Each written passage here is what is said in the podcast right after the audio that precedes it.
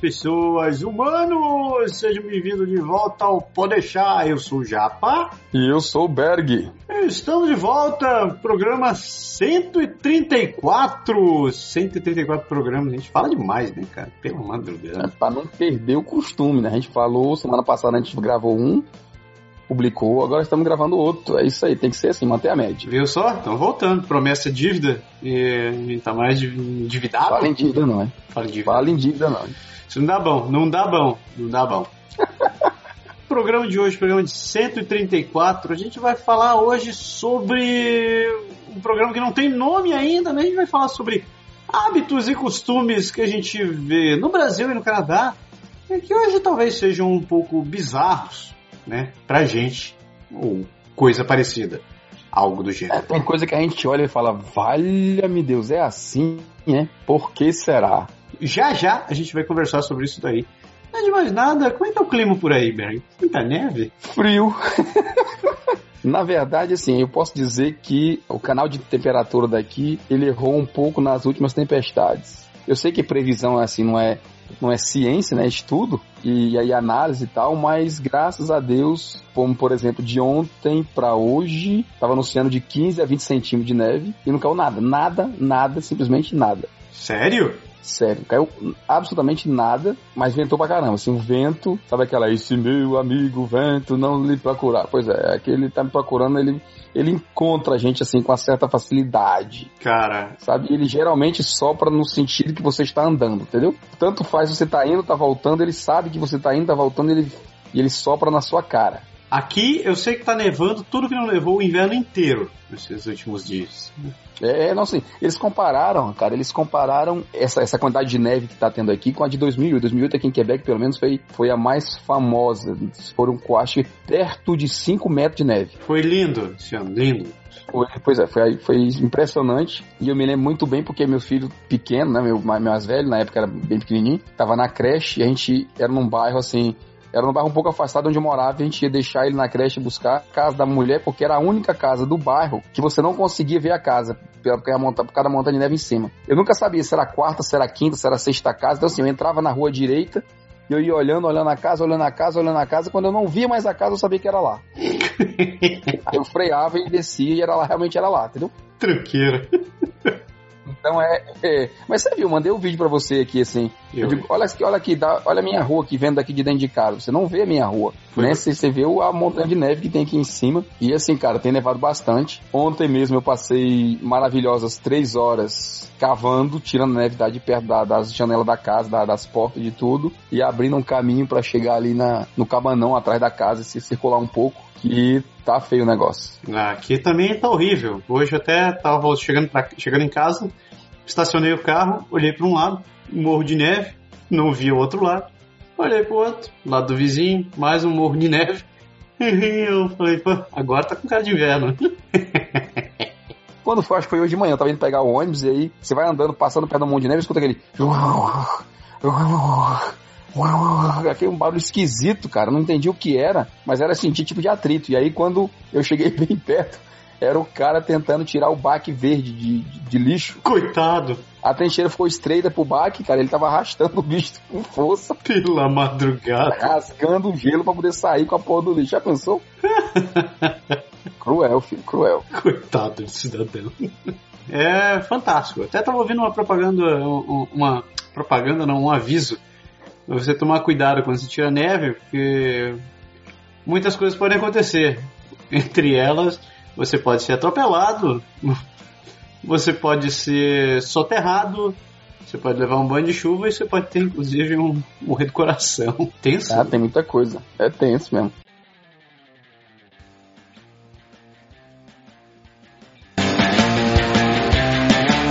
Vamos falar do jabá da gente, né? Porque jabá que paga as contas. Então, se você não sabe, agora a gente está, o Canadá agora está oferecendo serviço de seguro viagem. Exato. E você não pode deixar de contratar. Você sabe por que não pode, Berg? Não. Eu fiz até um textinho bonitinho isso aqui. Minha, minha professora primária ia ficar bem feliz com esse meu textinho. Vou até me interpretar. Você investiu muito tempo e dinheiro nesse projeto de vir morar ou estudar no Canadá. Por meses, talvez anos de muito sacrifício, finalmente chegou a grande hora. Passagens compradas, malas prontas e passaporte na mão. Chegou a hora de embarcar para o Grande Norte e seguir em direção a uma grande jornada de descobertas e conquistas. Mas não esqueça que, infelizmente, imprevistos podem acontecer. Malas perdidas, voos atrasados, acidentes ou até coisa pior. Como viajar tranquilo sabendo que tudo isso pode acontecer? É fácil! Contrate um seguro viagem e mostre que a de Murphy não te incomoda. Se você vem a passeio, a estudo ou mesmo está imigrando, não deixe de contratar um seguro viagem pelo Canadá agora e garanta que a sua única surpresa ruim vai ser a neve entrando na sua bota. E acesse agora www.canadagora.com seguro viagem. Tudo junto. Muito bom, falei muito bom mesmo, não falei nada, você grava essa parte, copie todo o começo de podcast e você coloca ele na frente. Narração ficou perfeita. A Tabajara, seus problemas acabaram. Seus problemas já acabaram, senhores. É isso aí. Não, mas falando sério, o seguro de viagem é uma coisa realmente muito importante. Pouco importa você esteja indo daqui pro Brasil, do Brasil pro Canadá, do Brasil para os Estados Unidos, para qualquer lugar, é sempre bom estar preparado, porque o texto realmente disse e é verdade. Imprevistos acontecem, você fica a ver navios, fica com problemas que vão atrapalhar você mais do que você gostaria. Pior que isso, você pode ficar sem ver navios ainda. Ah, entendeu? E essa semana não tem e-mails, não tem cartinhas, não tem comentários. Ninguém atendeu nosso, nosso, nossa súplica no último programa, não escreveram. Triste, muito triste.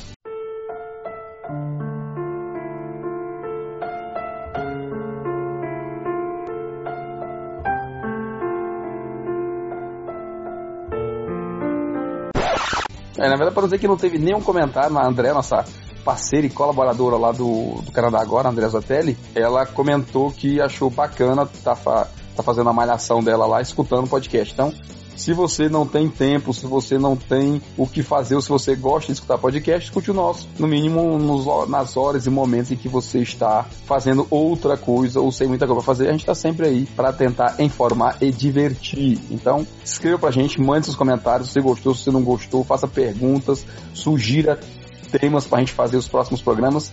Fique à vontade, participe e colabore conosco. Porque escutar o programa e não comentar é muita sacanagem. é vero. Chega de papo furado e a gente volta já já com o programa dessa semana.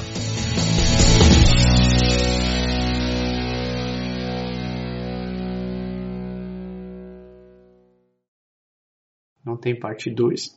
que triste.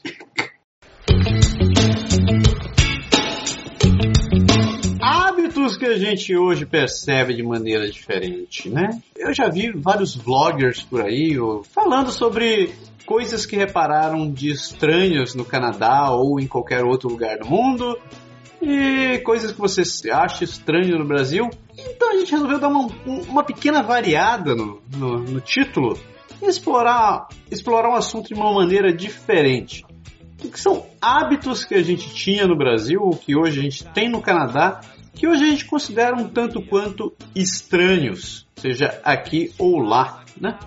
E a gente tem uma listinha pra lá de longa. Quero ver se a gente consegue ficar falando isso daí nessa próxima, nessa próxima hora de programa. Falar de, de mudança de hábito, mudança de hábito é filme, né? Teve 1 e o 2 aí com a Wood Hubberg, né? Quando a gente estava juntando material e tendo um brainstorm para poder chegar nos temas para podcast, o Berg levantou o ponto de que ele foi para o Brasil recentemente e eu também tive a sorte de ir para lá ano passado.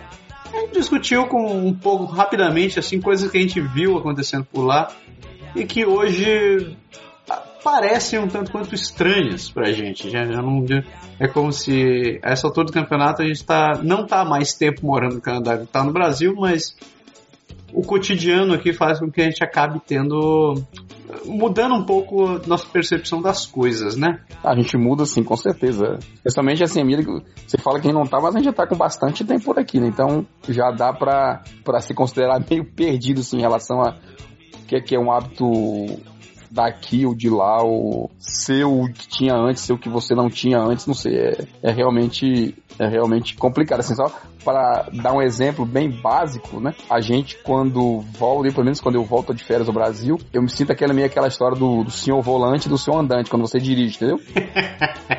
Porque aqui você é acostumado a dirigir bem tranquilão, parar nos pares, deixar o outro passar, dar a vez na saída da, do viaduto, essas coisas todas. E aí quando você entra no, no Brasil e começa a dirigir, é aquela coisa um pouco mais, assim, caótica, nego buzinando, é o cara cortando você, as motos passando do lado. Então você, fica, você tem que mudar um pouco de comportamento se você quiser dirigir sem ser xingado a cada três minutos. Né?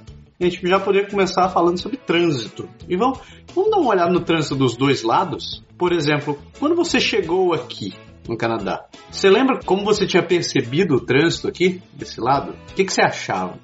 Assim, o que o pessoal sempre falava, na verdade, é que aqui era, era tipo assim, o trânsito era calmo e o pessoal falava que aqui tinha aquela coisa, assim, que o pessoal fala da Europa, dos Estados Unidos e outros locais, que assim, ah, você bota o pé na rua, o pessoal para o carro para você atravessar. E isso gera assim um pouco de expectativa. Você quer realmente ver se, se é verdade, entendeu? E algumas coisas realmente são, são verdade e outras você tem que se acostumar um pouco, especialmente se você vem do Brasil para cá e você tá meio fora de, de padrão, né? Tipo, você fazer a prova de direção e quando tem um pare, significa pare. Se mobiliza o carro, conte até três e depois você sai, entendeu? Não é aquela paradinha de você vem, vem, vem freando, não vem em carro, você só vai embora. Esse lance da gente dar paradinha no Brasil também tem duas coisas, né? Tem um, o primeiro que é o lance, da, o lance da malandragem, né? Você não quer ficar parado, você quer aproveitar e sair correndo, não sei porque tanta pressa que a gente tem, por sinal.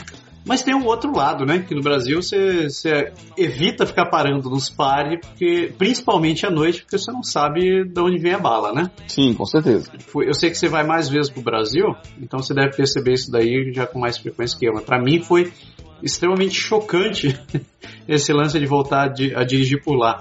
Ah, não, é, é, realmente é realmente especial. Assim, come... Na verdade, já começa com a história do, do câmbio, né? Porque você vem para cá e se acostuma com o câmbio automático. Não que você deixe de aprender a dirigir com, com câmbio manual, mas se acostuma com o câmbio automático. Assim, hoje, maioria, muitos carros no Brasil, talvez a grande maioria, já, já tenha câmbio automático, mas você volta para o manual, você sente a diferença, né? Não, você sabe o que eu senti de diferença? A minha maior, a, a maior diferença que eu senti em relação a carro por lá foi a potência dos carros, né?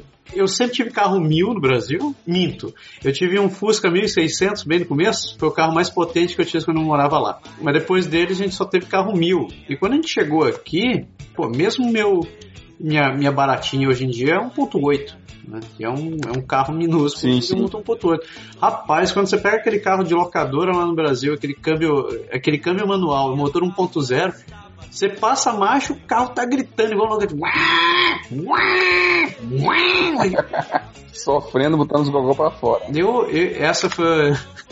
essa foi a que mais me assustou em relação a carro. A gente ficou na casa da minha sogra, e a casa da minha sogra fica região metropolitana de Curitiba, né? Então dá mais ou menos uns 20 quilômetros. E eu tinha que pegar a BR para poder chegar lá. Ou ir para Curitiba, ou voltar para ou voltar pra casa dela. E rapaz, como, como essa BR tá uma coisa de doido. E era, era moto cortando caminhão, caminhão cortando, cortando carro. E aquele troço no cacete que eu fiquei pensando assim, caraca, era assim antes ou realmente ficou pior? Eu acho que era assim antes, a gente não percebia. Será que era mesmo? Porque você tá no, você tá no mesmo modo, né? Tem modo sobrevivência. Ah, mas é, porque diga-se, pensa assim, era o único modo que você conhecia antes, você não conhecia outro modo. Faz sentido. Você veio conhecer outro modo quando você trocou, entendeu? É, é vero, é vero. Assim, eu achei que em Fortaleza que tem algumas coisas que o pessoal tá respeitando que até me surpreendeu, porque assim, há alguns anos atrás, quando eu fui, tinha aquela coisa de, por exemplo, lá, lá tem local de idoso, tem local de, de gestante, tem local de, sabe, tem, para alguns você precisa ter documento especial e tudo. Uhum. E com muita frequência você via gente de idoso sem ser idoso. Assim, na cara de pau mesmo, você vê o jovem vindo no carro dele, aí o shopping tá lotado e a única vaga que tá livre ali é a vaga do idoso. Sim. E aí o cara vai, mete o carro lá e, e, e dane entendeu? Assim, consciência e civismo zero. Mas eu acho que nesse sentido as coisas estão mais, parecem estar tá mais, mais rígidas lá.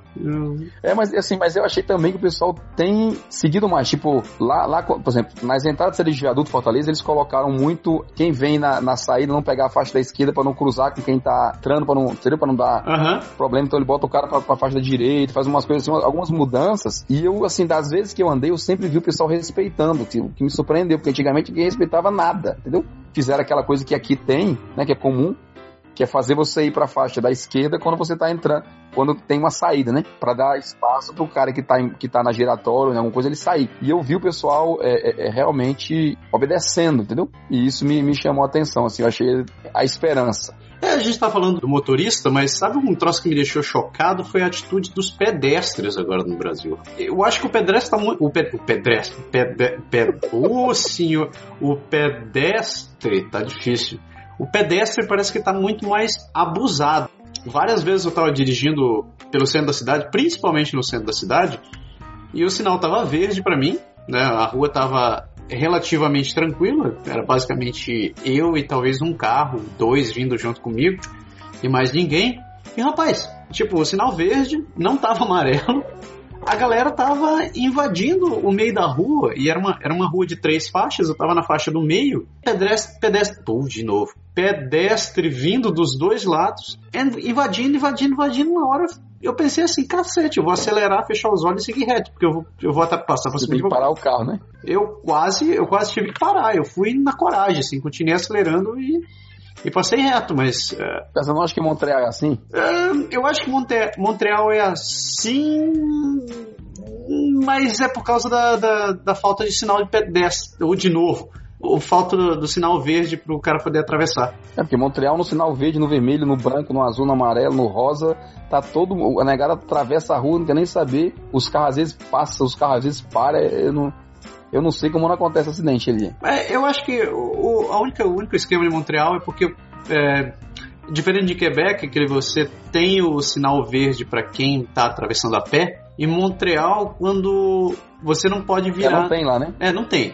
Para começar em Montreal, você não pode virar à direita quando o sinal tá vermelho, né? O cara que inventou essa tem um gênio, tem que tirar o chapéu para ele. Além disso, a única opção que os caras têm para virar é quando o sinal tá verde. Só que quando o sinal tá verde pro carro poder seguir, também tá verde pro cara atravessar a pé também. Então você fica naquela, você quer virar, tá todo mundo atravessando a pé e você não consegue, você tem que ficar parado ali. Aí, com sorte, atravessar um, ou passa um carro, dois com alguma sorte, dependendo do horário do dia. Eu acho isso uma tremenda zona sem sentido, né? mas. Assim, o trânsito é caótico, lá no Brasil, Fortaleza especificamente onde eu vi, mas eu achei que deu uma melhorada em relação ao, ao comportamento, sabe? E assim, achei bacana, achei um pouco mais civilizado. Não vou me Família. Família. Família é um troço. Acho que a percepção. A minha percepção de família mudou. Mudou ligeiramente depois que eu depois que eu vim pra cá, sabe? Por exemplo, eu acho que aqui o homem acaba tendo um papel mais presente na educação dos filhos do que ele tem no Brasil. Não, é sério, até estava conversando com, com a esposa uh, sobre esse assunto.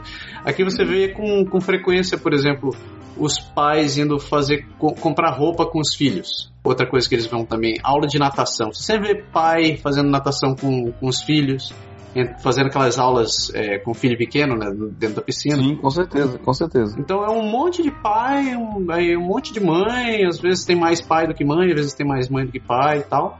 Então eu acho que tem uma, o, o homem acaba tendo uma presença mais sei lá, acho que mais igualitária aqui. É, é exatamente isso. Aqui tem muito essa ideia dos direitos iguais e dos deveres iguais também, entendeu? Yeah no sentido de ter os mesmos direitos, tem os mesmos empregos, os mesmos horários, tem o mesmo tudo, o homem ele se vê se obrigado, de repente é na cultura, é natural mesmo, que assim, ele tem que participar do mesmo jeito. E um outro fator que é, que é importante, que eu acho que aqui tem, que aí a gente puxa para um lado completamente oposto da ideia, é que existem muitos assim, casais com. Casais não. Existem muitos ex-casais com filhos, né? Assim, o índice de separação, de divórcio aqui é, é muito grande. O pessoal, acho que é muito. Assim, eu acho particularmente, opinião minha, o pessoal meio volátil aqui, assim, em relação a, a, questão de relacionamento casal. Então, assim, quando separa, fica aquela coisa, o filho fica uma semana no pai, fica uma semana com a mãe, uma semana com uma semana com outra. Então, se, se cai na vez do outro, é um outro, não é você, acabou, entendeu? Não tem essa. É. E, eu acho que eu vou além ainda, porque eu vejo que os casais que tem aqui, muitos casais que eu conheço não são sequer casados, né? Para efeito. Eu acho que eles estão. muito mais preocupados com o lado do relacionamento quando eles, quando eles se juntam do que em qualquer efeito é, social ou religioso. Então eles assim estão casados quando eles estão morando juntos, eles são um casal. Ponto final. A partir daquele momento, eles estão É uma coisa como você falou, não existe aquela de, ah, isso aqui é papel da mulher, entendeu? Isso aí realmente não existe. Se existe é muito pouco, a gente não vê, a gente não consegue perceber muito. E tem assim, cara, e tem também a questão não só dos direitos, mas da divisão de renda, divisão de tudo, né? Você vê, pô, a escola, a escola, esse. Por quando a gente tava falando das tempestades no começo do programa, no primeiro bloco, a escola dos meus filhos aqui fechou duas vezes com a história das tempestades. Aham. Uhum. Numa vez a minha esposa ficou, na outra eu fiquei. Se a gente deixar só uma pessoa ficando em casa o tempo todo, deixar só ela fazendo isso, em algum mais pouco tempo ela talvez não tivesse mais direito e começar a perder no salário. Pode crer. E aí você usa a, a, repartição também, a divisão, uma vez eu fico, uma vez ela fica, pra gente dobrar a quantidade de tempo que o, que o outro pode, assim, e vai, assim, permite você olhar a sua sua agenda, ver no trabalho se está no período mais tranquilo, para qual dos dois e tentar organização também, eu acho. Não vou me adaptar, me adaptar. Outra coisa que eu acho que é muito mais natural também aqui é a quantidade de casais é, homossexuais também, né, cara? Pessoas Sim. do mesmo sexo e, e cara, é, é, tratado com uma naturalidade como tem que ser, assim. É, as pessoas pouco importa se eles são uh, são dois homens ou são duas mulheres a vida deles é, é, é, tão normal quanto, quanto a de qualquer outro. Eles constituem família, eles têm filhos, eles adotam crianças. Tem tudo que você consegue ver em qualquer canto. Como, como, como, é, como acontece com um casal heterossexual. Hoje tá difícil, hein? É, hoje tá difícil. Hoje tá duro. Essa eu acho que é uma, é uma, uma coisa que eu ainda, ainda não vi com, com muita naturalidade no Brasil, né? Inclusive, sei lá, eu, eu, eu não sou noveleiro, né? Mas eu lembro que até pouco, atrás, pouco tempo atrás tinha novela que ficava fazendo estadalhaço, porque tinha um casal. Ah, mas a gente, a gente vê casos de, de assim, a gente vê ou ouve falar de casos de, de pessoas que são homossexuais no Brasil, que é assim, já eram no Brasil e aí sabe que lá é mais difícil a aceitação, a vida em sociedade e, e eles vão para vão para Europa, vêm para cá, vão para os Estados Unidos, vão, vão para outros lugares porque eles conseguem viver a vida como deveria ser, assim, normal, sem que ninguém se meta na vida deles, né? Eu acho que faz-se muito estardalhaço com, com, com, a, com a opção sexual das pessoas no Brasil, sabe? Uhum. E tanto faz se você, se você, qual seja a sua opção, se você se forem dois homens, se forem duas mulheres, ou então se a pessoa é bissexual ou whatever que seja, faz-se muito estradalhar. Hoje mesmo eu tava lendo uma notícia sobre putz, uma cantora que tem no Brasil agora, esqueci o nome dela, lançou um livro e ela tá parece que ela tá namorando com uma menina que era humorista no Porta dos Fundos. Uhum. E até o, o Kibi Louco tava fazendo, tava fazendo piadinha com isso, que estava lá num portal de notícias qualquer. Eram as quatro manchetes que tinha naquele portal de notícias eram fulana e fulana passeiam de mãos dadas no shopping. Fulana e fulana de mãos dadas no aeroporto. Fulana e fulana de mãos dadas na, na Barra do Leilão. Fulana e fulana de, de mãos dadas. E ele terminava dizendo assim: É, o portal de notícias descobriu que as duas conseguem andar de mãos dadas. E... É, realmente. Né? Então. É... se fosse uma coisa do outro mundo, né? Pois é, eu acho que faz-se muito estardalhaço com essas coisas, né? Tipo. Assim, mas, mas ó, cara, a gente. Ó, aqui, não sei. Que posso falar? Aqui você nem pensa. Eu digo assim, não é nem questão de você ser ou de você não ser, porque tem tem, assim, é a questão do julgamento, né? Porque eu, eu vou na tua casa, eu chego lá e falo assim, ah, vamos comprar uma pizza, vamos comprar uma coisa. Falei, vamos, vamos ali, eu vou ali no supermercado comprar. E aí tu fala assim, ah, vou contigo. E aí tua esposa olha e fala assim, ah, leva, leva o menino. Entendeu? Sim, sim. Hoje não, porque eles são tudo marmanjos, mas quando, quando ele tinha dois anos de idade, né, sai nós dois para ir no supermercado fazer compra com a criança de, de dois anos. Foi Gerson que foi passear com o Renan? É, eu fiz isso com o Gerson muitas vezes. muitas vezes. Que eram vocês dois passeando com, com, com o teu filho de carrinho. Com o Zic no carrinho. Pra todo canto, em loja, em. Sabe, sabe, cara, ó, a gente se encontra os casais assim, ah, vai ali na Tommy, vai ali, sei lá, na loja comprar alguma coisa. Aí as mulheres querem andar em 200 lojas. Aí você faz assim, né? Tá, tudo bem. Entra vocês nas lojas, eu fico com o menino pra você fazer suas compras tranquila, e ele, que é o marido dela, fica comigo. Sim. Fica batendo papo. Então tá os dois andando pra lá e pra cá com o menino no braço, entendeu? Pode crer. Passa o menino pra um, passa o menino pra outro, dobra o carrinho, coloca o carrinho no carro. assim, ninguém tá olhando pra, pra, pra dizer se você é, deixa de é, não interessa, entendeu? Eu até. Simplesmente não interessa. Eu te contei o, o, o caso que eu fui comprar, comprar um presente pra minha esposa. Foi, foi naquela loja de produto de maquiagem, a MAC.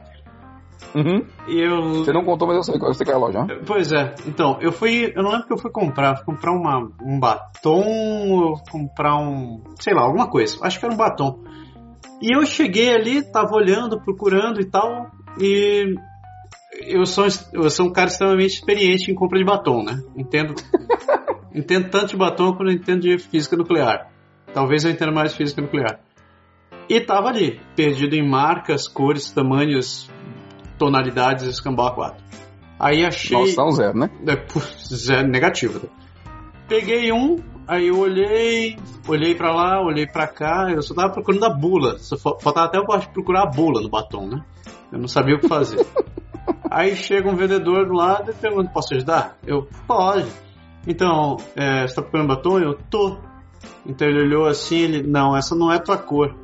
Aí eu olhei assim, eu, não, não é, não é pra mim. Ela, não, não. Olha, porque se você for levar um pra você, esse aqui fica bom, eu. Não, mas não é pra mim. Des- desta vez não é pra mim. Esse não é o meu.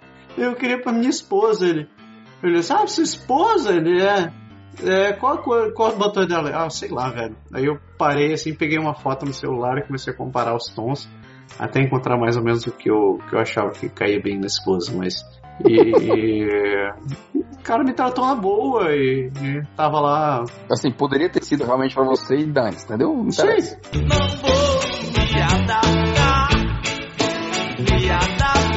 Comida. Ahn, aqui, experimente.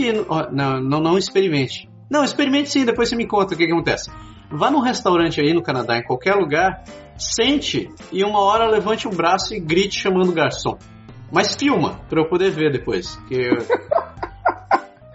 Com certeza. filme isso, que eu preciso ver o que, que acontece. Mas filme bem assim o rosto do garçom quando você chamar. Né? Que- É que aqui não se chama, né? O garçom. Eles têm. Você desenvolve uma habilidade telepática com o garçom, né? Você tem aquela jogada de olhar assim, você olha pra ele e mais ou menos ele vai te entender que tá na hora de conversar contigo porque você tá precisando falar com ele. É, Eu não vou mentir que eu levanto o braço. você levanta o braço? Eu levanto o braço. Cara, Eu acho que o costume do Brasil não. Eu não grito, por exemplo. Eu não grito. Mas eu levanto o braço. Eu fico, eu tenho medo. Acho que eu fui uma vez num, resta num- num restaurante, eu levantei meu braço, a garçonete ou o garçom chegou e virou assim ele, né? Eu sei que você quer falar comigo, assim, pô, desculpe. Não, mas assim, assim eu levanto quando a pessoa tá longe, né? Precisa- Porque assim, geralmente eles. É verdade que eles estão assim, olhando. Porque por lá ele olha, às vezes ele passa na mesa e tá tudo bem, tá precisando de alguma coisa, tudo certo. Mas às vezes, tipo assim, sabe quando acontece muito? Quando, quando às vezes você quer pagar a conta, no final você se, se impacienta. Aí eu acho que a gente não, não sei, talvez um dos costumes que ainda não saiu de mim, sabe assim? De você chegar e dizer, ó, é, é, acabou, tem que ir embora, entendeu? Me traga a conta, por favor. E aí você, tipo assim, o cara às vezes tá atendendo uma mesa, dando uma coisa, aí você dá aquele sinalzinho assim, ele fala, tá, tá, já vem, já vem, já vem. Aí você fica, hello, hello, eu estou aqui, é, é a conta, entendeu? Agora que você falou, na hora da conta, eu realmente eu faço um sinal. Eu levanto o dedo indicador, assim. Eu... É, assim, levantar o braço é exagero, não faço, não ficar acenando pro cara com a bandeira, assim, a toalhinha, aquele lencinho que você bota nas pernas, não. É um gesto, assim, discreto, mas eu, eu levanto, assim, não, não, lembro de, de, de não fazer por tipo disso aí. Mas restaurante, assim, já começa que você entra, cara, já começa que você não entra, né? Você chega na porta e espera, né? Espera. E tem até uma placa gigante dizendo assim, aguarde. Exatamente, porque você vai esperar que a pessoa te leve à próxima mesa disponível, que não necessariamente é aquela que você gostaria de ficar, né? É. Isso é uma das coisas daqui que é, assim, comum. Outra coisa interessante, em, em alguns restaurantes que a gente vê por aqui, é o fato deles usarem o, o, o ato de você se servir você mesmo como sendo um diferencial, entendeu? Ah, sim. Tipo, no- no- na- nas cadeias do Patini, por exemplo, eles têm lá da chapa, um monte de maionese ou de manteiga temperada, as coisas assim, e faz parte do, do serviço você ir lá e colocar o que você quer. Então você se levanta, eu- quer dizer, fica aquela coisa de você ficar circulando, circulando no restaurante, entendeu? Pode crer. Que, aliás, cara, é uma mania de brasileiro que é uma coisa aqui chamada endoida garçom, entendeu? O quê? Ficar em pé, conversando, trocando de É, lugar? porque, cara, ó, você imagina. Isso, isso acontece, eu isso eu vejo muito aqui. Tipo assim, ponto número um: restaurantes aqui, eles não são gigantescos, então nem sempre tem um espaço pra você pôr uma mesa junta pra 30 pessoas, entendeu? Então acontece muito, assim, você faz aniversário, chama um monte de casal, amigo seu e tal, o pessoal vem.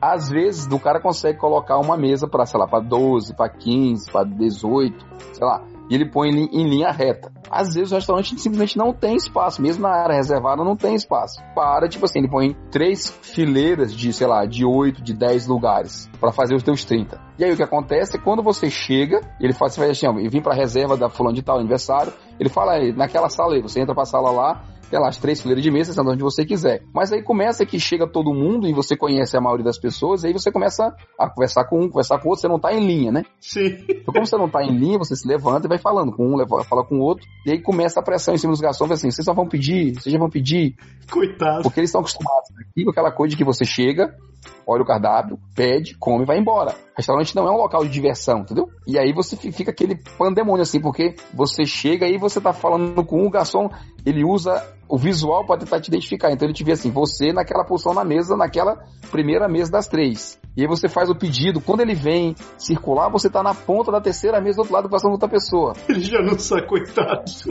Todos os 30 estão fazendo isso. Então, assim, eles não sabem mais, cara. Você, você sabe aqui que eles anotam na, na posição da mesa, na, na folhinha, sei lá, eles têm uns códigos, um esquema que ele escreve pra saber qual posição é qual prato, porque os pratos são individuais, né? Pode crer. E aí quando ele vem, ele coloca o seu o prato que você pediu na posição da sua cadeira que você pediu.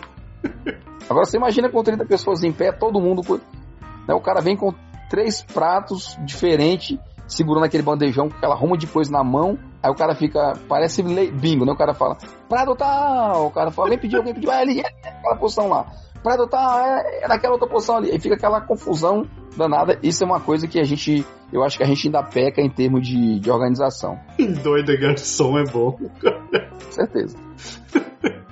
Festa de brasileiro, meu amigo, pra você atender é complicado. Ei, sabe um troço que eu senti de, de, de, de grande diferença também? É, eu notei que como a gente desperdiça comida no Brasil. Eu não sei se foi algo que, que, que, que mudou na minha forma de, de viver aqui, ou se, sei lá, comecei a ficar chato mesmo, fiquei velho chato. Mas, por exemplo, rapaz, vá num- numa churrascaria rodízio no Brasil. É, pra começar, é aquela suruba gastronômica, né? Que Uhum. você come carne, feijoada, estrogonofe, sushi, salada, macarrão, é, como é? É, queijadinha, docinho, sagu, pudim de leite, frutas e os cambá quatro. Então você come aquela suruba generalizada de comida.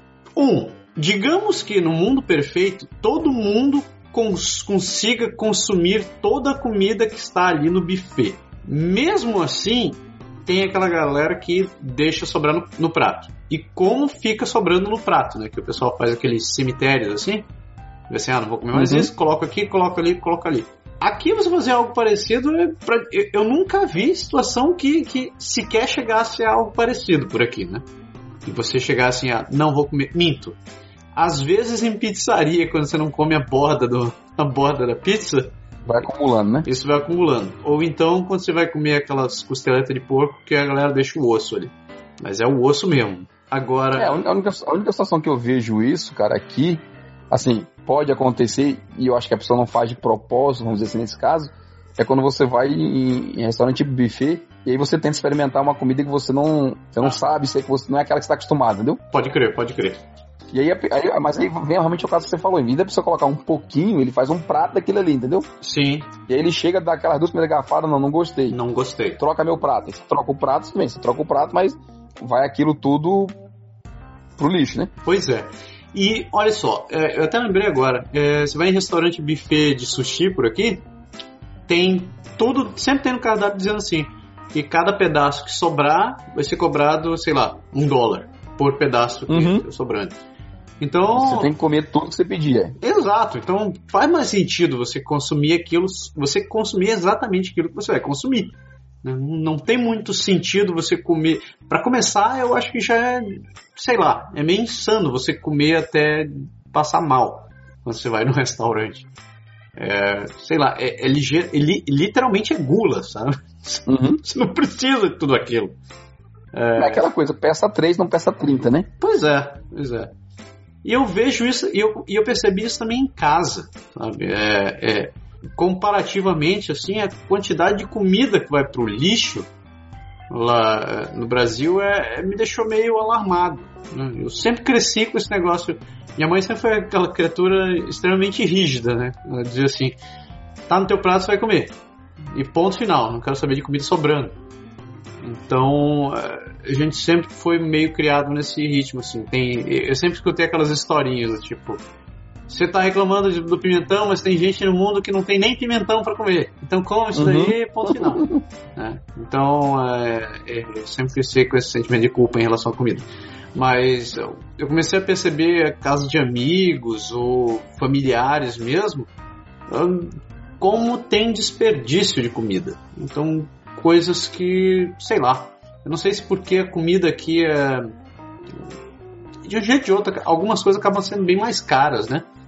Tipo, carne aqui acaba sendo mais cara que no Brasil, frutas e verduras, dependendo do- do- da época que você comprar, também sai bem mais caro. Então você tem que pensar com mais carinho, né? Você pensa com mais carinho antes de começar a jogar comida à toa, né? E. É, você, sabe, você sabe que sabe que você falou de, de, de, de pimentão e essas coisas assim? Isso é um hábito diferente, né, cara? Isso, isso é uma das coisas eu acho que o pessoal estranha muito aqui, né? É muito comum o costume aqui de se comer legume cru. Sim, Então, assim, verdura, pouco importa. Desde assim, desde criança a gente vê, eles ensinam, na verdade, na creche eles já ensinam, né? Então, assim, eu, eu, eu até chegar aqui, não, não posso mentir, até chegar aqui eu não comia muita verdura, entendeu? aham. Eu não comia salada. Cara, eu comia arroz, feijão, macarrão e carne, entendeu? Assim, básico. É o, o tal do. do... Salada, comer tomate, alface, sabe? Pi- Pimentão, brócolis, sei lá, não sabia nem o que era, sabe? Por pura ignorância mesmo, nada, nada, nada contra não. E aqui você vê assim, aqui na creche, você sabe, desde o começo, né? Eles, nas festas de aniversário, né? Você vê aqui, tem lá a, bandejinha de tomate, pimentão, brócolis, cenoura, né? Cilerri, essas coisas. E o pessoal come, entendeu? Mas tem os dois lados, né? Eu acho que tem o lado eh, de saúde disso daí, mas por outro lado, é, é até uma reflexão que a gente estava tendo, que começou a ter aqui. Tem, tem, um, tem um lado da praticidade para essas coisas, né? Por exemplo, cara, você, você, a criança está com fome, você não vai preparar, você não tem muito tempo para parar, sentar, fazer uma refeição completa para a criatura, para poder comer. Você abre lá, abre a geladeira, corta um pimentão em dois, dá para a criatura comer. E é o lanche da tarde, né? Ah, a mesma É, mas coisa. assim, mas ele mas desenvolve a, o- a porra do gosto. É isso que é, que é estranho, entendeu? Não, eu não tô dizendo que é ruim, eu acho que é extremamente saudável a criatura fazer isso. Porque, tipo assim, analisando bem, se você coloca um, um pacote de batata chips, um pacote de cheetos e um pacote de legume na festa lá. Sim, Cara, o cheetos ele vai primeiro, não tem dúvida, é imbatível. aham. Mas o legume, cara, ele vai. Ele desaparece Você também. um monte de gente lá pegando a cenourinha, molhando no, no, no molhozinho lá e comendo. Mas é, é uma opção, pra- além de ser saudável, é, eu acho que é prático. É, Principalmente para Sim, não, concordo. né?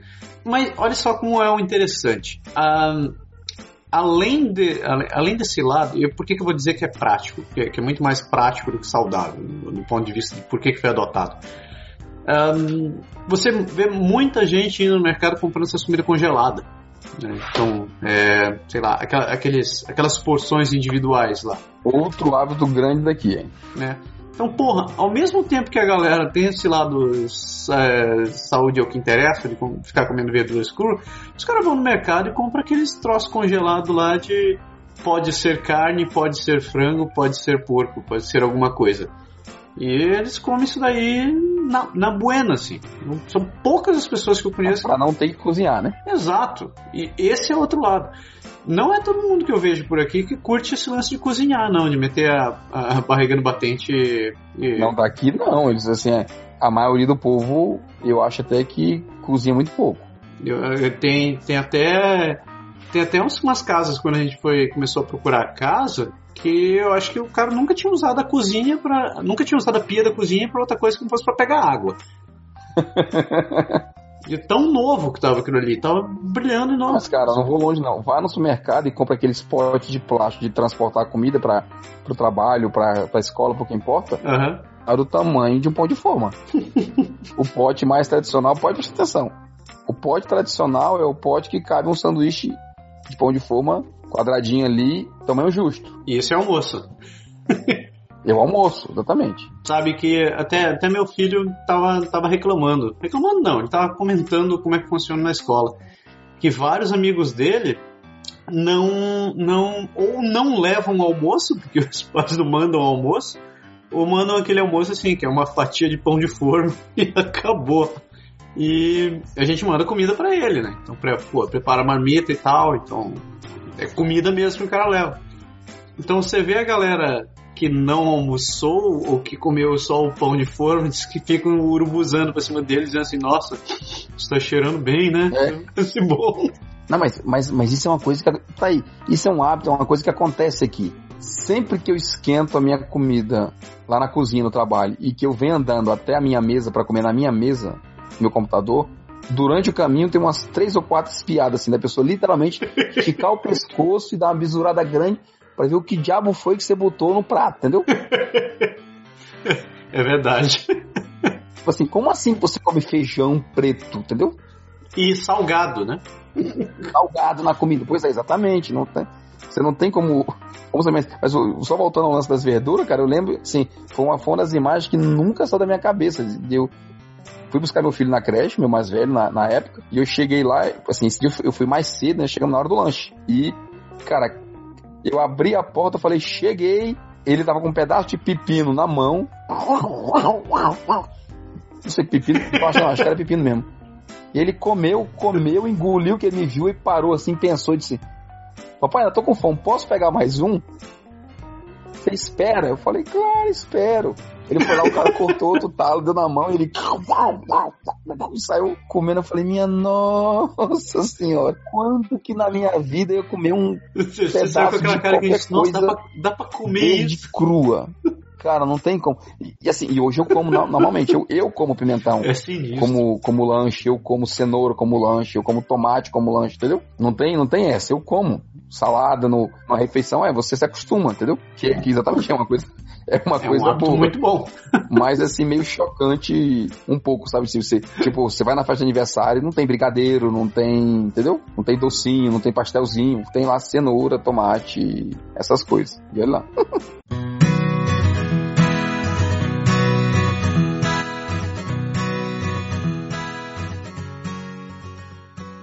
Consumo. Consumo, consumo. Vamos falar sobre consumo.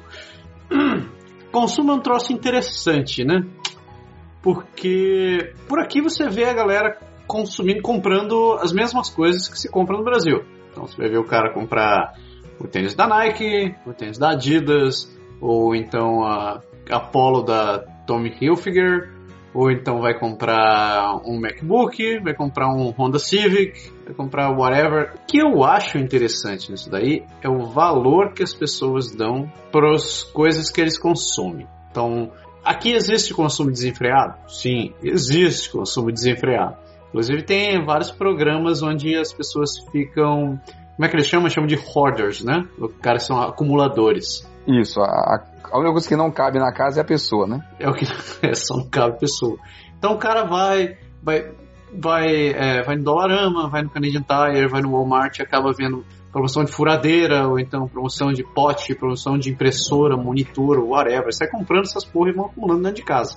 A grande diferença disso é o seguinte: o cara quer comprar um tênis da Nike, ele vai comprar um tênis da Nike, porque ele quer um tênis da Nike. E ponto final. Não é um negócio assim que ele precisa comprar um tênis da Nike, porque o tênis é da Nike. É um tênis fodalhaço, whatever que seja. E tem um outro porém também, né?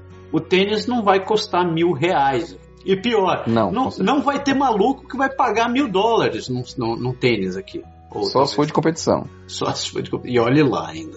Eu não entendo, nunca entendi, na verdade, essa questão que tem no Brasil de você de você pagar tão caro por um determinado tipo de item. Né?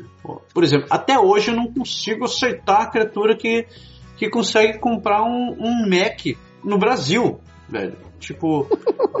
É, é, é, é assustador. É, é assustador. A gente vai até continua 8 falando. mil reais, 9 É, mil né? reais. Procura aí que eu vou até procurar agora quanto é que tá isso daqui. Continue aí. Vai, vai procurando que eu vou falando aqui.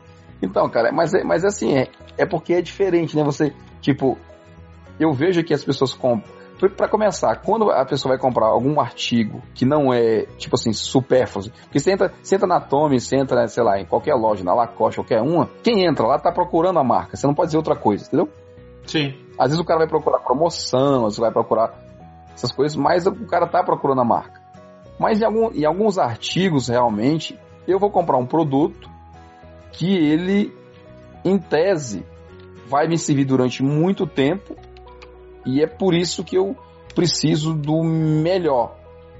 E aí o cara te vai te vender a porcaria do tênis de, sei lá, de 200 dólares, mas porque você vai fazer corrida tal e você tem tal problema e aquele tênis é o feito para isso. E no fim das contas, o cara compra aquele tênis, ele não vai comprar outro daqui a dois meses, ele vai comprar aquele tênis e vai ficar com aquele tênis 3, 4 anos. Então, por conta da durabilidade, ele paga mais caro no produto. Pode Eu crer. acho que isso acontece muito aqui. A gente vê isso com casaco, a gente vê isso com, com um monte de coisa. Ah, pô, tem um casaco comum da marca XYZ aí que custa 40 mango, que talvez só dure o inverno 2, e tem um casaco da, sei lá, da Columbia que custa 450 dólares, que eu digo assim, pô, não sei quem compra uma porra dessa.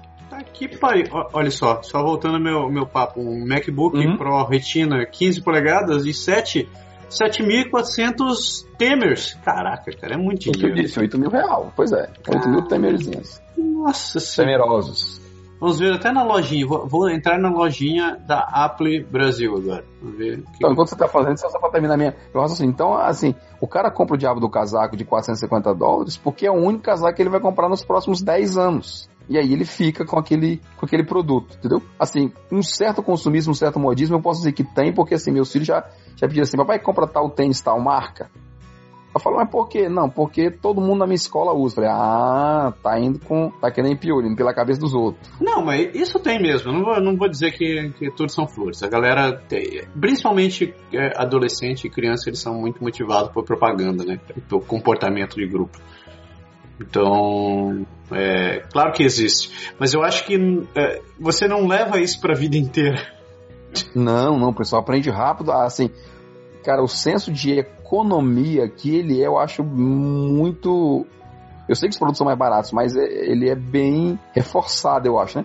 Até porque, vamos e convenhamos, a gente sabe aqui que nem todo mundo tem os melhores salários. Então, assim, às vezes a pessoa simplesmente também não pode comprar. Então, não... Só que aí eu acho que vem talvez a grande diferença pro Brasil, entendeu? Eu acho que. Muitas vezes a gente não pode comprar, mas compra, né? Talvez por questão de status ou sei lá o quê. Mas aqui o povo não compra, não pode comprar, não compra. E olha só, mesmo as coisas. ah, eu acho que aqui se valoriza mesmo as coisas usadas, pô. Você vê quanto site de coisa usada que tem por aí, o pessoal vai e compra. Compra mesmo? É, você vende televisão, vende.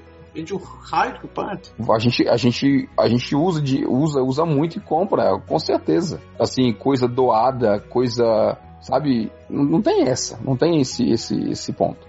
Olha só, só para complementar então o- o- a minha indignação, na loja da maçã no Brasil, é, um, um MacBook Pro de 15 polegadas novo tá 21.300 temers. Vou repetir, 21.300 temers. Se fosse um para um, o preço do meu carro. Pois é, e já que você falou em carro, eu só queria dizer também que o novo Honda Civic 2017 no Brasil, o modelo de base mais cocô, está 74.200 temers. Quer que eu repita? É. Não, 70... o pior não é isso. é que- o pior é que as pessoas falam isso achando barato, sabe? Cacete. É, Eu vi o cara falando assim, não, cara, vou vender, vou comprar o meu, porque se eu vender o meu, vou pagar só 50 mil. Assim, só 50 mil? Cara, são 50 mil. Cara, 50 mil é dinheiro pra caramba. Não, é tipo assim, eu até entendo essa questão da. Meu apartamento é 50 mil, o meu primeiro, no E- Brasil. E- Eu entendo de eu, de eu já não ter a mesma noção do dinheiro que tem no Brasil. Agora, faça essa conta comigo. Um carro custa 74 mil reais. Né? Um notebook custa 21 mil reais. Ou seja, o notebook vale um terço do preço do carro, de um carro desse daí. Se a gente for pegar. E isso daí a gente tá pegando um carro caro, né? Não tá falando do, do- do- de um carro popular. Cara, mesmo assim, que você consiga chegar num, num, carro que, que vale, Vale 40 mil, cara. o va- vale valor de um, um- um computador e o cara se, se digna a comprar um negócio desse? É, não é, você tem que assim, a gente a gente se é que a gente se acostuma tanto, vamos dizer assim, entre aspas, com dinheiro pouco, com dinheiro pequeno, apesar do dólar ser mais valorizado, que você realmente se choca, né? Com qualquer coisa, assim, não, não adianta. Você, cara, eu compro shampoo de 3 dólares, de 5 dólares. Pode. É, tem Quando eu chego no Brasil e vejo que ele custa 22 reais, eu acho absurdo, não interessa. Tem um outro fator também, né? Eu acho que a gente não, a gente não tá vivendo mais ou menos a realidade de lá. É, você sabe que tem muito produto no Brasil que, que os caras terminam de fazer das piores condições possíveis para conseguir economizar com todos os recursos possíveis, né? Uhum. Então, às vezes você tá comprando, você não compra um troço muito barato porque você sabe que aquele troço é capaz de te dar câncer, inclusive. Então você busca um troço um pouco mais caro Pra ter garantia de qualidade, né? para ter garantia de qualidade. Até aí eu respeito, né? Assim, eu entendo, eu entendo a decisão da pessoa. Agora, entre você você se dignar a pagar um terço de uma, como é que é? Duas vezes o preço de uma faculdade de medicina num computador, eu ainda estou indignado com um negócio desse. Eu sei. Eu acho que às vezes perde-se um pouco a noção do que é, é, do que é realmente do que realmente vale a pena se consumir, né? Claro que aqui a gente É, tem vantagem de Isso, ter os isso dá, isso dá um outro bom podcast, a gente falar de custos. Interrompemos esse programa para uma notícia muito importante. O tempo acabou.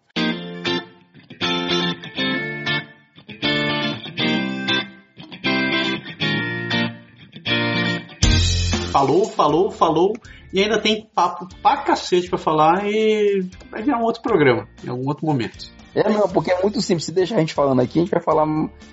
Voltar a gravar aqueles programas de três horas que a gente gravava lá no começo, a gente É. não pode fazer isso. Não dá, ninguém faz uma viagem Rio-São Paulo todo final de semana pra ficar ouvindo tanto podcast assim. Eu sei que Exato. tem gente, sei que tem gente que faz, mas não, esse programa não é pra todo esse tempo, né? Temos um programa, Temos um programa mi- mamileiro. temos, temos meio programa que Temos metade meio programa. É, é isso aí. Galera, a gente agradece muito quem assistiu este podcast número 134. De novo, não deixem de escrever, mandar sugestões e comentários pra gente. Mandem sugestões de temas e o que mais tiver na cabeça, porque a gente precisa de Sim, vocês. aproveite que você não concordou com metade do que a gente falou e escreva pra nós, pra dizer. É verdade. Justifique-se, porque sabe como é? A gente está muito tempo fora da realidade e nem todo mundo tem a mesma realidade que a gente. Então a gente quer ouvir sua opinião também, com certeza. Que os programas são para vocês e a gente conta com a opinião de vocês também. Certo? Certo? Fechamos? Fechamos. Então, galera, muito obrigado novamente. Tenha uma excelente semana e semana que vem a gente volta com mais um Pode, deixar. Valeu. Até mais. Tchau. Tchau.